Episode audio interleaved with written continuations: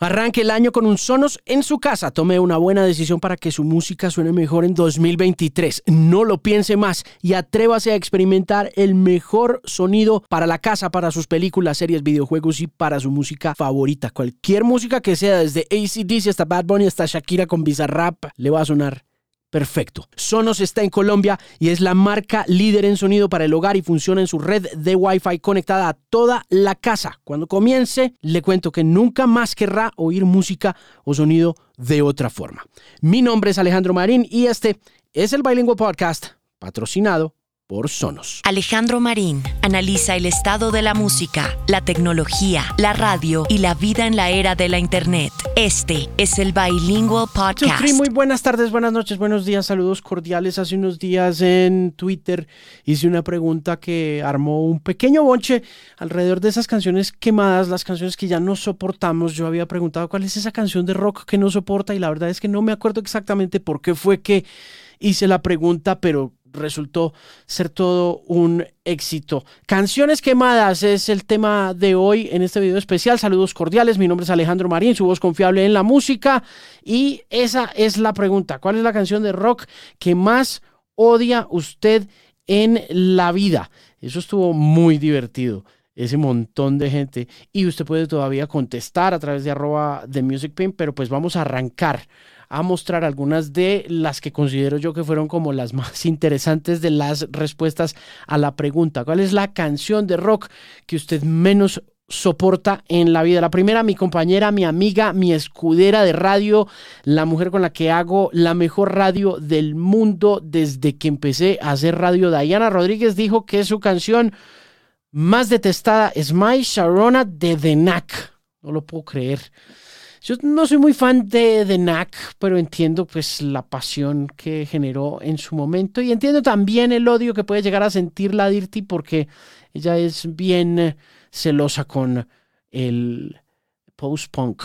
Y The Knack creo que hace parte de ese momento del post-punk y creo que también es el momento en el que el post-punk se conecta con esa cultura paralela al post-punk de la década de los 70 en los Estados Unidos, que es el New Wave. Y es en ese momento en que el New Wave se transforma en lo que había sido el post-punk en Inglaterra y lo convierte en algo comercial con canciones como esta, que fueron contundentes números uno de radio. Entonces te entiendo, Dirty, y valoro muchísimo tu opinión. Más opiniones. Alguien por ahí contestó que es cero popular, pero cualquier canción de Soda Stereo no me parece tan impopular. Cada vez veo a más gente odiando a Soda Stereo en redes sociales. Cada vez veo a más gente sentirse más cómoda y acomodarse y acumularse y aglomerarse alrededor del odio por Soda Stereo y por Gustavo Cerati. Alguna vez les comenté en un podcast que Tito López alguna vez comparó, Tito López es el fundador de Radioactiva y que comparó alguna vez a las letras de Gustavo Cerati con las letras de Ricardo Arjona y ouch, that hurt. Pero bueno, no hay nada que hacer. Esta es una opinión que podría unirse rápidamente a esa opinión de Tito López. Yo no sé si a Tito le gustaba Soda Stereo o no, no estoy muy seguro, pero bueno, esa es otra de las opiniones. Todas las que se metan en comerciales de celulares o empresas de telefonía, jaja, hey Soul Sister, Believer de Imagine Dragons y así. Sí, es bien difícil que una canción que entre a ser parte del mundo de lo comercial, realmente hablando, como una sincronización comercial, que es como se llama eso originalmente, pueda tener algún tipo de valor artístico posteriormente. Todas, casi todas las canciones que pasan a volverse la banda sonora de un producto, de un carro, de una pasta de dientes, de una mantequilla, terminan siendo vituperadas y odiadas por el resto de la humanidad. Y no hay absolutamente nada que se pueda hacer al respecto. Definitivamente estoy completamente de acuerdo con que esas canciones que ese operador de telefonía ha cogido han terminado siendo bastante malas para la salud mental, emocional y auditiva de todos aquellos que hemos tenido la bendición y la maldición al mismo tiempo de ponerlas en la radio, que es otra de las causantes también de que se quemen las canciones.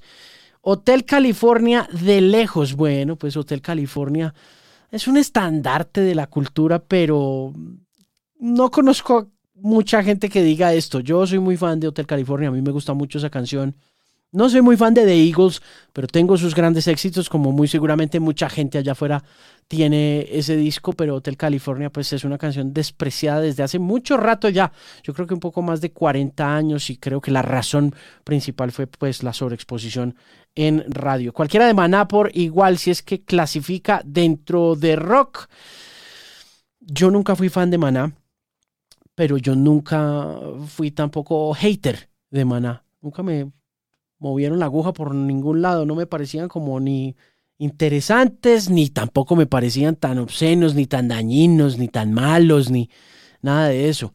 No me gustaba la sensación, pero siento también que en muchas ocasiones este tipo de odios o este tipo de canciones que no soportamos nacen de un odio conjunto, nacen de un odio aprendido también. Creo que aprendemos a odiar a ciertos artistas y a ciertos músicos con base en los amigos que tenemos o la gente a la que frecuentamos o ese tipo de cosas. Pero Maná, sin duda alguna, hace parte de ese grupo de artistas también que fueron sobreexpuestos en el momento en que salieron y que contaron además con una sobreexposición ayudada por la televisión con la, con la serie de televisión de, de pieza a cabeza que yo creo que no le hizo mucho bien a la reputación de Maná. Así que, pues bueno, esa es una opinión que aparece con mucha frecuencia en esta pregunta que hice a través de Twitter sobre las canciones que la gente no soporta. The Devil Went Down to Georgia. No sé si entra en el género, pero de verdad que la detesto. Uy.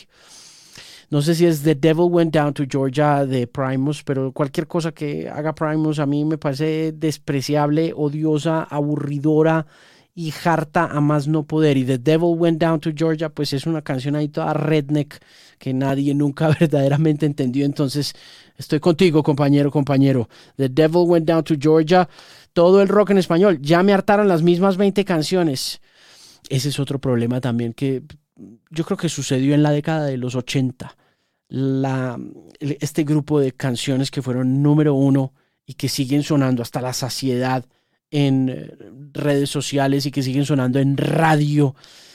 Le han hecho muchísimo daño a la cultura del rock en español. Soda Stereo, Charlie García, Fito Páez, Andrés Calamaro, eh, incluso los fabulosos Cadillacs se convirtieron en una pesadilla para todos aquellos que tuvimos el placer de ser eh, la generación para quien se hacía esa banda sonora. Ya esa banda sonora está demasiado quemada. El 80% de la producción de los Beatles antes de irse a la India. Bueno, pues yo no, yo no. Supongo que este consumidor siente que la India fue la causante de absolutamente todo lo que pasó después en la carrera de los Beatles, pero yo siento que el Revolver sucedió antes de que los Beatles se fueran para la India y creo que Revolver es un disco que sentó las bases de muchas cosas que pasaron en la cultura del pop de ahí en adelante y todavía no se habían ido a la India. Entiendo el odio que puede haber por esas primeras canciones medio adolescentes de boy band de esa época, pero, pero creo que la India, mm, obviamente como todas las cosas que le pasaban a los virus, tienen una incidencia importante en lo que los virus hacían después, en lo que hacían musicalmente pero no creo que haya sido como este factor súper crucial, pero habría que preguntarle a Manolo Verón. En todo caso, mm, no sé, no sé, mi querido amigo, creo que eh, no puede ser el 80% de las canciones de los virus antes de irse a la India malas, porque creo que ahí hubo cosas como el Rubber Soul y como el Revolver que pasaron antes, pero cualquier cosa puede dejarme en los comentarios o puede decirme en arroba de Music Pimp lo que opine y si estoy equivocado con ese tema. La versión de Sweet Home Alabama que hace Kid Rock no la soporto. Yo no soporto Sweet Home Alabama. Ya no la soporto. En su momento como que la respeté, pero Sweet Home Alabama tiene una cosa que tienen muchas canciones del cancionero de rock estadounidense y es este tufo nacionalista y racista, blanco, ¿no? Además que los Leonard Skinner no podían ser más racistas, ¿no? Con su bandera confederada y toda esa vuelta. Yo fui fan de los Leonard Skinner por algunas de las canciones que empecé a consumir después de que los Metallica grabaran una canción de ellos en eh, el Garage Incorporated. Antes de eso también había escuchado Freebird en la banda sonora original de la película Forrest Gump. y mm, me gustó. Pero ya después cuando me senté a oír la letra y a leer la letra de Sweet Home Alabama, dije, esta canción es un poco parecida también a esa canción que era muy sabrosa también de 1990, de 1986 de, de Guns N' Roses que se llamaba One in a Million. Bonita canción, bien hecha, es decir, pero racista y nacionalista a más no poder. Entonces, y pues cayó en manos de Kid Rock, pues por obvias razones, porque no hay alguien más republicano, más redneck que Kid Rock, entonces ninguna de las dos canciones me las soporto. Y eso que me tocó poner, no me tocó poner, pero la puse porque estaba de moda estaba en el top 10 por allá en 2007. All Summer Long se llama la versión que hace Kid Rock de esa canción. Y sí, es una de esas canciones que más que ya no aguantan una sonada más en radio. De hecho, muchas de las cosas que estoy leyendo aquí en este hilo de respuestas se van directo a la programación de la emisora porque las voy a sacar de mm, la programación de la emisora 103.9 FM, la xmasmusica.com. ¿Qué pregunta? Me gustan más de las que nombran acá y creo que nadie odiará las que yo odio, las de Foo Fighters, menos de Pretender y todas las de Coldplay. Coldplay. Coldplay. En caso de clasificar en rock. Coldplay. Coldplay. Seguidito. Todo. No Coldplay. Coldplay. No. Coldplay. Thank you. Bueno, entiendo. Coldplay creo que es un cancionero bonito que sigue andando bien, que sigue funcionando bien, que con la llegada al concierto nos volvió a poner ese cancionero en el mapa como si no hubiera existido nunca, pero al mismo tiempo como si fuera atemporal, ¿no? Eh, Foo Fighters, eh, no entiendo el odio también de mucha gente por Foo Fighters, no lo comprendo. Creo que tiene que ver algo con la manera como eh, el, rock de los Foo Fighters se volvió accesible para toda la familia. Y pues eso es algo que eh, el rockero y en particular el punkero, la punkera, no aprecia mucho de Dave Grohl. De hecho, le dicen el tío Dave. Y pues porque es el, el personaje más adorado de la industria de la música. Pero yo creo que la música de, Foo Fighters cumple papeles importantes en estos momentos en las programaciones de radio. Sí, seguramente ese carácter familiar, ese hecho de que ese show se hubiera vuelto tan family friendly, eh, aparente quitarle algo de rebeldía y de espíritu rockero a todo lo que hacen los Foo Fighters, pero hay discos increíbles de los Foo Fighters como Echoes, Patience, Silence and Grace, donde hay potentadísimas canciones como The Pretender y otras, pero pues, en fin, ¿quién soy yo para juzgarlo, mi querido amigo? Además, todo el mundo está opinando y diciendo, entre otras cosas, están hablando mal de Queen, están hablando, en fin, vamos a continuar con las opiniones de la gente a ver qué dicen. Esa porquería de Lemon Tree, bueno, pues es que Lemon Tree cumplió un papel importante en la década de los 90, amigues, y fue enseñarle inglés a este maizal Mucha gente aprendió inglés gracias a Lemon Tree. No olvidemos nuestros orígenes. Así como a mí me pasó con los Beatles y con Let It Be, recordemos con cariño a Lemon Tree como ese principio bonito del bilingüismo para muchos eh, compañeros y conciudadanos. Yo creo que la canción suena en la emisora de vez en cuando y espero que no espante tanta gente como la que atrae. Que esa es otra de las cosas que tienen las canciones quemadas y que vale la pena mencionar. Y es que si bien aquí se repiten muchas y hay algunas muy sorprendentes, hay algunos casos como eh, alguien que dijo por ahí que Muse, que no soportan a Muse. Eh, la verdad es que en estas opiniones uno encuentra pues una gran variedad de desprecios por canciones que están muy quemadas por culpa de la radio, pero que cuando uno pone en radio, el 80% de la gente que las oye en la radio se queda en la emisora. Se queda cuando uno está poniendo la canción en la emisora. Por eso es que están quemadas. Por eso es que siguen sonando. porque si bien hay grupitos de gente que odian esa canción, el 90% de la gente dice, qué tema. Entonces, pues ahí sí, nada que hacer. Pero hace parte de la conversación que estamos teniendo hoy sobre canciones quemadas aquí en esta edición abrupta del eh, blog. Zombie, la canción más inmamable y que todas las bandas en sus inicios aprenden a tocar. Sí, es, nunca me gustó Zombie, siempre me pareció desesperante y nunca concilié el sueño teniendo que poner esa canción, sabiendo que tenía que poner esa canción y fui muy fan de los Cranberries y de su primer larga duración, a pesar de que todas las canciones de los Cranberries han pasado por ese proceso de quema.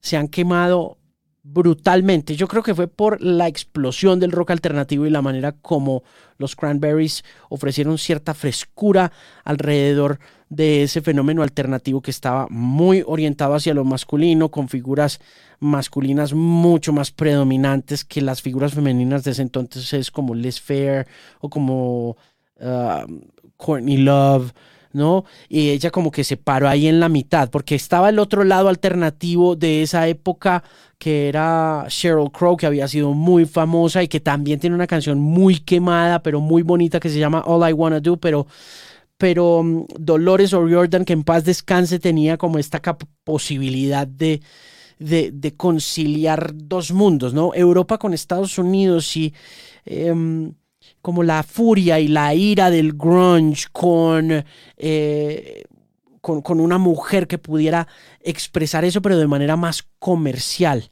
Y, y, esa naturaleza comercial terminaba metiéndose en el caso de la primera canción que apareció en el radar de la radio y de MTV en los Estados Unidos para The Cranberries, que fue Linger, y luego de eso Dreams, dos canciones enormes de esa época alternativa que terminan brincando de MTV a la radio y después a todos los supermercados y a todos los pasillos de las tiendas de departamentos de esa época, por lo que si uno trabajaba en una tienda de departamentos en ese momento, lo digo por experiencia propia, no quería escuchar una sola vez más a los Cranberries con Linger a pesar de que hubiera comprado el disco. Y con Zombie lo que pasaba era que eh, como que exacerbaban esa furia, ¿no? A partir de la presencia esta femenina y también la conexión con el conflicto irlandés y toda esa vuelta. Pero sí es, es intensita y es una de esas canciones que yo creo que uno no quiere volver a oír. Cualquiera de Kid Rock, igual salto cuando la ponen, pero hasta me doy cringe en ese momento, pero lo disfruto. Eh, Kid Rock, volvemos a Kid Rock. Alguien había mencionado Kid Rock hace un rato. Yo había mencionado las dos cosas porque mencionaron fue Sweet Home Alabama. Hay una canción de Kid Rock que a mí me gusta muchísimo que se llama Ba With Ba. La he puesto en varios lugares, incluyendo en la radio y en bares en diferentes partes de este país y da la impresión de que este personaje da en el clavo sobre el odio profundo y masivo que tenemos todos los colombianos por Kid Rock, probablemente porque no lo conocemos, no lo entendemos y no nos importa tampoco. Ba With Ba para mí fue una de esas grandes canciones del New Metal, allá arriba con Blind the Corn con Nuki de Limp Bizkit, pero aquí nadie la soporta en una fiesta. Nadie en una, en una fiesta de rock, es curioso. The Reason de Hoobastank y Maldito Duende de Héroes del Silencio. Yo es que con los Héroes del Silencio tengo una relación eh, amor-odio mal, porque creo que fue una de esas bandas de las que no pude escapar cuando entré a la universidad en 1995, porque toda la gente a mi alrededor estaba metida en ese mundo de la bohemia y toda esa vuelta, pero yo jamás pude con los héroes del silencio y eh, ofrezco disculpas a todos los que son fans. Tuve en mis manos en una edición especial bellísima que me prestó una amiga un cassette que se llamaba El espíritu del vino. Nunca pude sentarme a oír esa música. Ya cuando Bumburi se lanzó como solista, me llamó la atención por el acercamiento que hizo a la música electrónica con su primer larga duración radical sonora. Y con la chispa adecuada tuve este problema de que no era la música que a mí me gustaba, no era pero era una balada que estaba tan pegada en esos circuitos como de la bohemia y del mamertismo universitario de mi época que no, pues, que uno terminaba fumando vareta y tomando vino y, cantando esa canción hasta que 30 años después alguien me hizo caer en cuenta que dice la palabra esperma, blanca esperma, y luego dice que resbala por la espina dorsal, which, which is kind of disgusting. Pero bueno, pues sí, maldito duende, creo que ni siquiera sé qué canción es.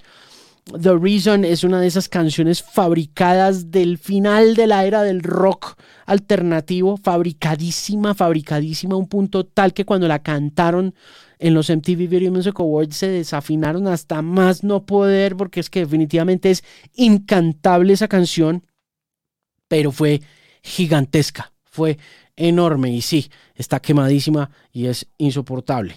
No las odio, pero evito escuchar casi todo lo de Nirvana. Uh, baby.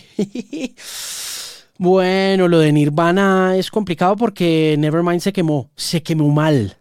Nevermind se quemó en radio comercial como yo creo que no se había quemado absolutamente nada de rock alternativo hasta ese momento. Pues de hecho Nevermind tumba a Michael Jackson del número uno cuando sale. Y paralelo a Nirvana sale también el Blood Sugar Sex Magic de los Red Hot Chili Peppers que los mencionan también aquí. La mayoría de la gente que contestó preguntas de esta índole sobre la canción que menos soportan termina contestando con el nombre del grupo mucho más que con un nombre puntual de una canción, ¿no? No sé si de pronto eso tenga sentido, pero en el caso de Nirvana es evidente que ese Nevermind sonó hasta en la sopa, en su momento sigue sonando, se volvió un fenómeno gigantesco, comercial e insufrible también, aunque yo todavía disfruto muchísimo de oír el Nevermind, pero nunca fui fan y redento de Nirvana, así de comprar sus discos, de tener camisetas. Tengo camisetas de Nirvana como tengo camisetas de Slayer, como tengo sacos de Whitney Houston, pero finalmente no soy tan fan de Nirvana como si lo soy de otros grupos de rock alternativo, de los que yo creo que hablaremos después en otra ocasión, en otro video, pero sigamos. No me quemen vivo, pero no me aguanto Wonderwall de Oasis. No veo canción más quemada que esa. Este es uno de esos casos puntuales en los que tengo que salir a la defensa de Wonderwall por su increíble ejecución y fabricación y, por su increíble creación y la forma como se ha acomodado de manera excepcional a los repertorios de radio en distintas partes del mundo. Puede que sí suene mucho para el tiempo, para la época o para la época en la que estamos. ¿no? Em, pero es una de esas canciones que en la radio dan mucho resultado. Cuando uno las pone, puede que haya y hubo varias personas como este usuario puntual que dijo que odia a Wonderwall que dijeron también no soporto a Wonderwall. De hecho, creo que ahí alguien más dijo Times Two también. O sea, se iban juntando ahí. Entiendo, pero nuevamente desde mi perspectiva como como disc jockey, de radio, de pop, tengo que decir que Wonderwall funciona muy bien porque los oyentes se quedan. No todos, como pueden ustedes ver, pero sí la mayoría. ¿Qué más hay? Eh, no tengo cómo odiarlo. En mis 49 años jamás me he detenido a escucharlo. No sé nada de rock y no me llama la atención saber. Bueno, next. Gracias, señor, por su opinión. Do I Wanna Know de los monos árticos?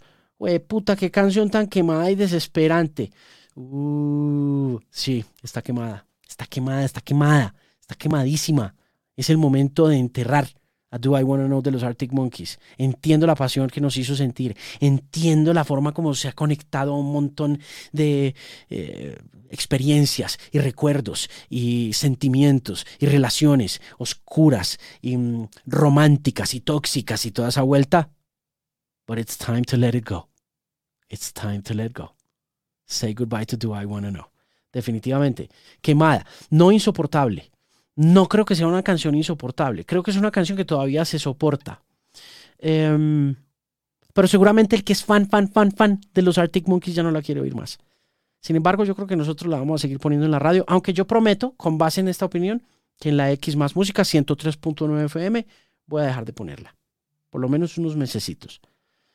Nirvana, salvo de Man Who Sold the World, que no es de Nirvana. Bueno, esa es otra opinión interesante. Yo tengo eh, que estar de acuerdo con la manera como sobrevaloramos a Nirvana por el papel que jugó como catalizador de la cultura de lo alternativo en términos comerciales y sobre todo después de eh, haber tenido conversaciones el año pasado con amigos que entienden mucho más de rock alternativo que yo desde sus orígenes en otras partes que no fuera Seattle y en particular con, con, los Pixies en Boston, en Massachusetts y la manera como los Pixies fueron esta piedra angular de toda la creatividad que uno alcanza a sentir en los discos de Nirvana. Y en la manera como ellos querían parecerse y querían sonar a los Pixies y cómo logran con la ayuda de una major label, de una gran casa discográfica, dar en el clavo de lo que tenían eh, los Pixies que podía refinarse y pulirse para efectos de comercialización. Y en ese orden de ideas, tapar lo que pasó en otras instancias mucho más valiosas del arte en materia de música también. Entonces, ahora, yo puedo poner Nirvana mucho más que los Pixies. Básicamente por esa misma razón, porque a pesar de que están muy quemados, los conoce mucha más gente. Y creo que esa también es otra cosa que vale la pena concluir, y es que las canciones quemadas se queman es porque alcanzan a llegar a muchísima más gente que otras canciones que se quedan un poquito relegadas porque no gozan ni de la exposición ni de la popularidad que estas canciones quemadas, como decimos y como dicen ustedes, en estas respuestas han logrado. Pero sí, con lo de Nirvana ahí hay un tema interesante y vale la pena revisarlo. De música ligera, la canción más manoseada de la historia, otra vez Gustavo Cerati, otra vez Soda Stereo, de música ligera sin duda alguna, una de las canciones más manoseadas de la historia.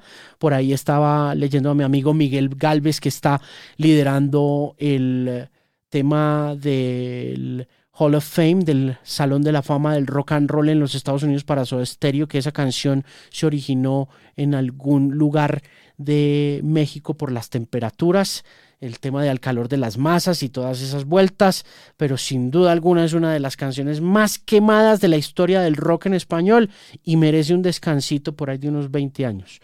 ¿Qué más? Cualquiera de YouTube o de Red Hot Chili Peppers. Why? ¿Por qué? ¿Por qué me destruyen los ídolos? No, yo entiendo. Yo tengo muy claro que, que, que bueno, no con los Chili Peppers, porque los Chili Peppers sí siento yo que, que fueron un poco más alternativos que los YouTube y que los YouTube pues tuvieron su momento alternativo con Acton Baby, de pronto los demás discos sí fueron como más comerciales y toda la vuelta, pero con los Chili Peppers sí les doy un poquito el beneficio de la duda. No se odia lo que se ama al tiempo. Muchísimas gracias por su comentario para ir cerrando esta emisión, agradeciéndoles muchísimo que llegaran hasta el final de estos comentarios. Pásense por ahí por el Twitter si tienen alguna canción que desprecian o déjenla en los comentarios aquí. Recuerden suscribirse, activar campanita, por favor. También suscribirse al podcast en Spotify, es el Bilingual Podcast. Mi nombre es Alejandro Marín, una voz confiable en la música.